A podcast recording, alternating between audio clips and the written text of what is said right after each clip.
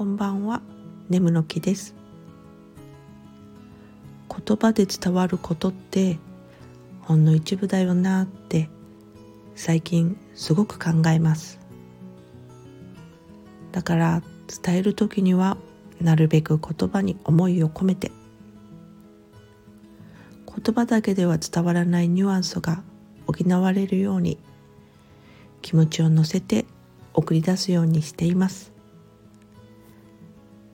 なんかそれが後々にとても大切になってくる気がします